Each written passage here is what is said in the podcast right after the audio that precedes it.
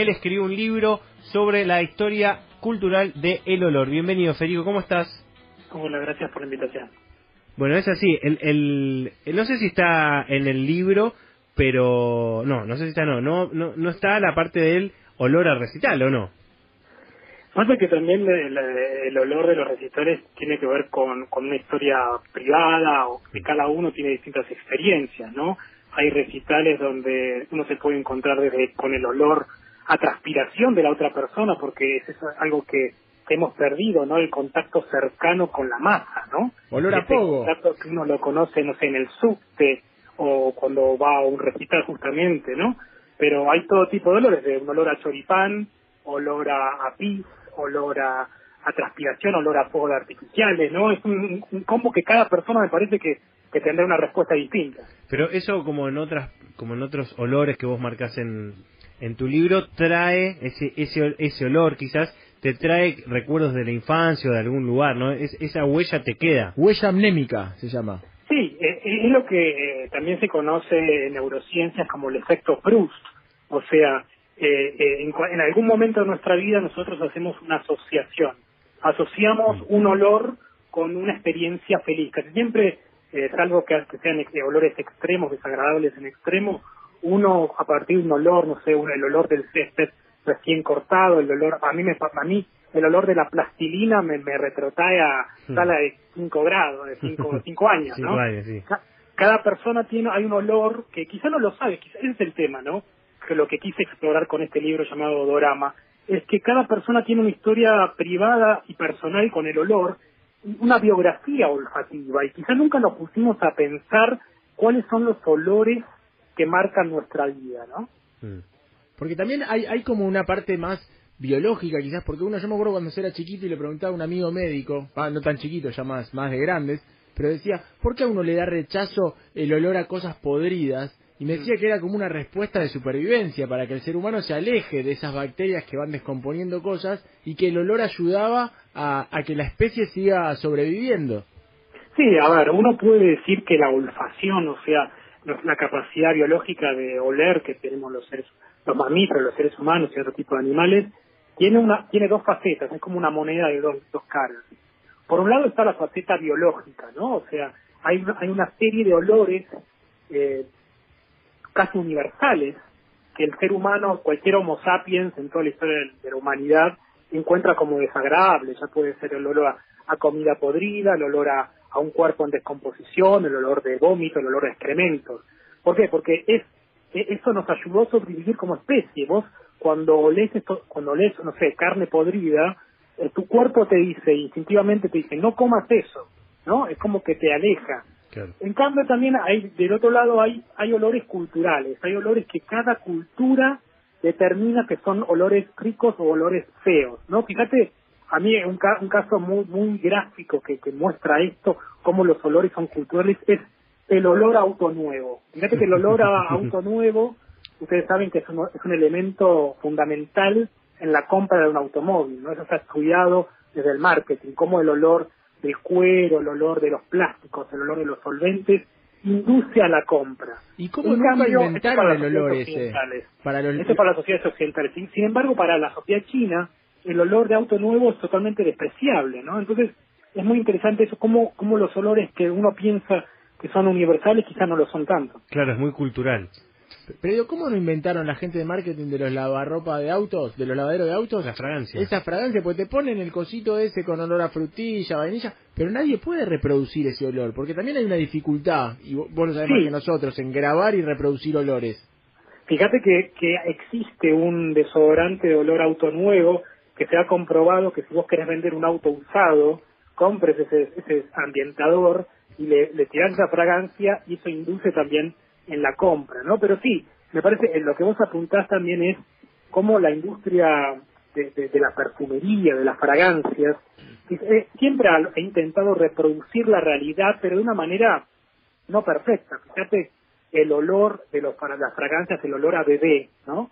Y que en verdad no es tal. Uno, cuando realmente ha olido la cabeza de un bebé, sabe que el, que el, ambiente, el ambientador de olor a bebé no es lo mismo pero hay como una suerte de artificialidad. Fíjate, viste los los ambientadores que te dicen olor a brisa marina, olor... Claro, pero están establecidos que el olor a bebé como el gusto del chicle de, de, es un auto de nuevo. ananá.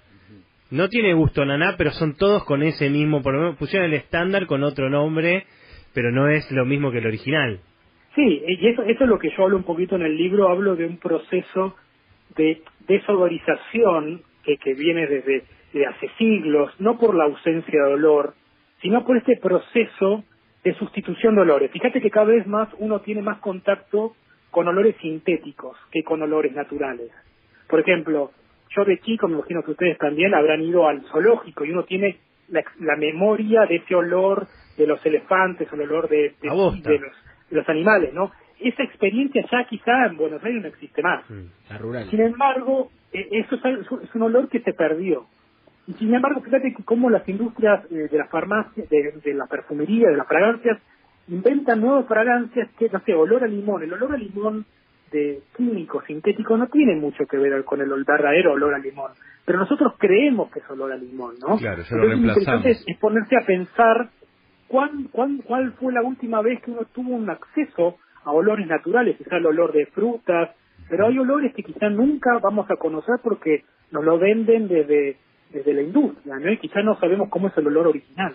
Me quedé enganchado con eso que decías de, de que los lo- estas huellas némicas, ¿no? Eso que eh, lo- esos aromas, olores de la infancia, quizás eh, son de experiencias como felices, ¿no? Eh, Sí, un- uno establece esa asociación. Fíjate que cada persona tiene un olor.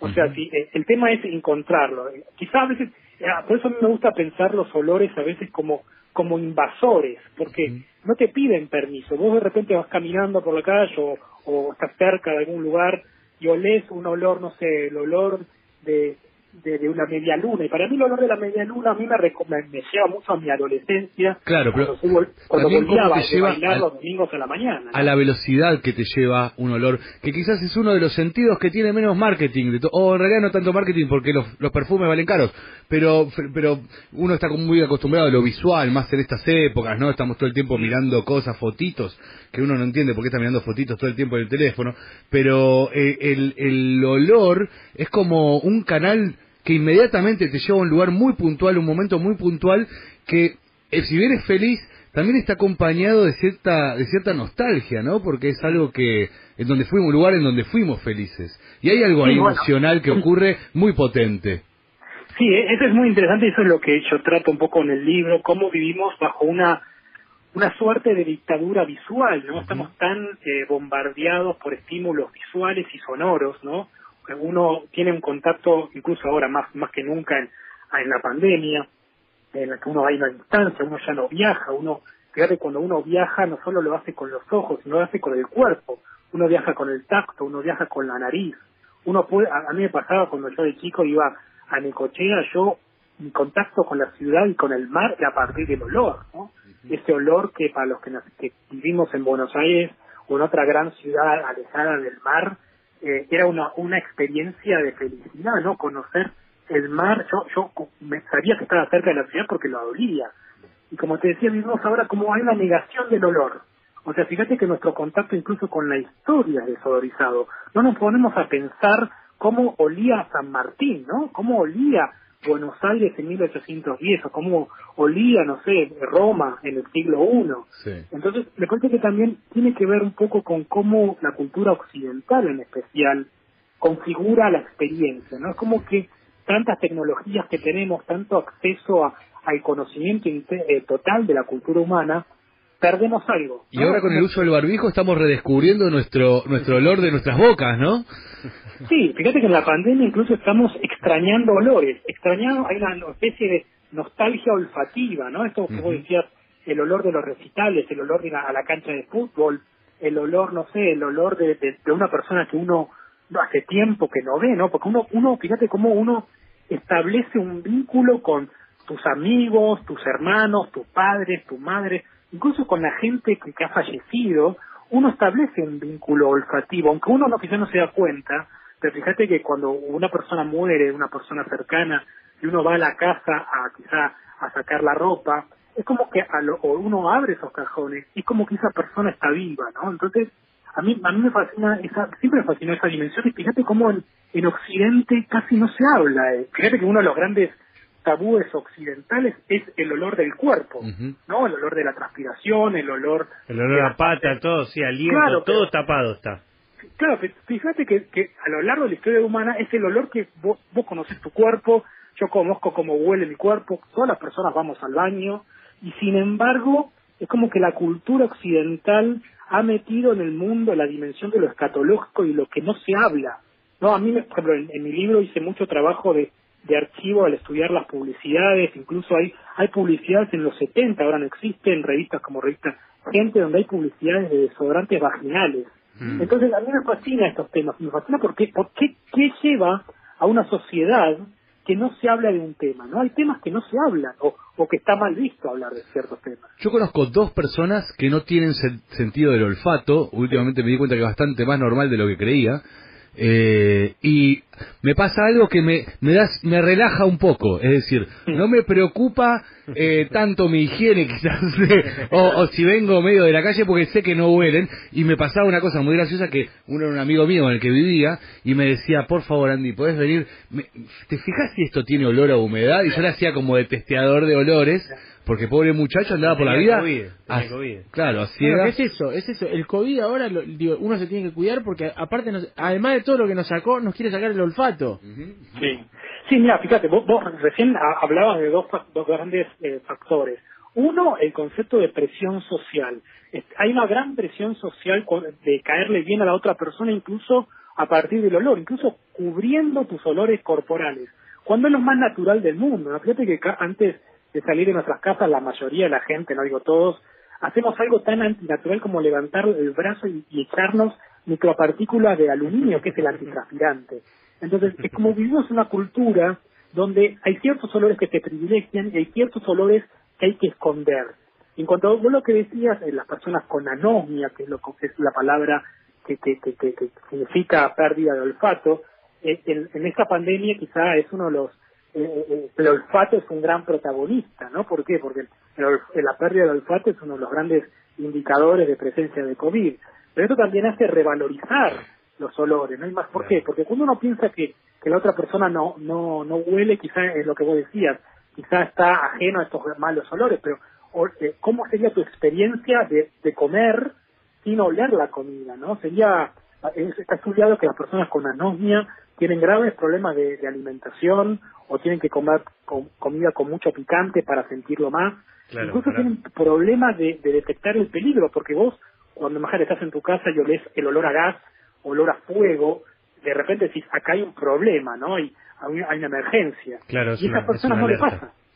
Eh, Federico Cuxo, que escribió Odorama, Historia Cultural del Olor. Te quiero hacer la última pregunta, Federico, que en tu libro hablas que el olor también fue usado para el racismo, ¿no? Eh, se, se utilizó como para desprestigiar y empezar a señalar en su momento al judío o al, o al inmigrante de otro país. Sí, fíjate que eso está, eh, incluso a- no, no- no es algo del pasado, es algo del presente. Sí, sí. O sea, existen lo que se llaman prejuicios olfativos, que cada cultura, eso es lo interesante, ¿no? Como nosotros somos seres de cultura, seres de una sociedad, y la sociedad nos van imponiendo categorías, qué es olor rico, olor feo, qué es olor malo. Por ejemplo, eh, eh, históricamente el discurso nazi está muy presente en la expresión, entre comillas, olor a judío, no porque haya, sea un olor verdadero, sino porque siempre cuando un grupo eh, quiere deslegitimar a, a otro grupo, le, le asigna características malas, o sea, que huele mal, ¿no? Entonces, esto a lo largo de la historia uno puede ver el olor del negro, en hay una palabra que quizá ahora está en desuso en el Río de la Plata, pero quizá en el norte, en Argentina, en Brasil, que era muy fuerte, que era la palabra catinga, que quiere decir olor a negro, o en Estados Unidos, o, o quizá a la actualidad el olor del inmigrante, o fíjate cómo se asocia muchas veces el olor de mandarina a la comunidad boliviana. Y esto donde mejor se vio es en la película Parasite de- de- de- Mm, del año sí, pasado, de este sí, año, sí, donde para aquellos que no la vieron, es no le voy a spoilear, no sé si se la vieron o no, pero es de una, de una familia rica y una familia pobre en Corea del Sur y la familia rica de alguna manera describe a la otra familia pobre en términos de olor, ¿no? Como sí, sí, estas personas que viajan en el subte que tienen determinado olor. Entonces es interesante cómo estas categorías las usamos todo el tiempo. Fíjate la expresión el olor a choripán. en la Argentina y no en otra parte del mundo, está asociado a grupos populares, a grupos de- que van a la Sí, plaza. de, manifestantes vagos que, que tienen.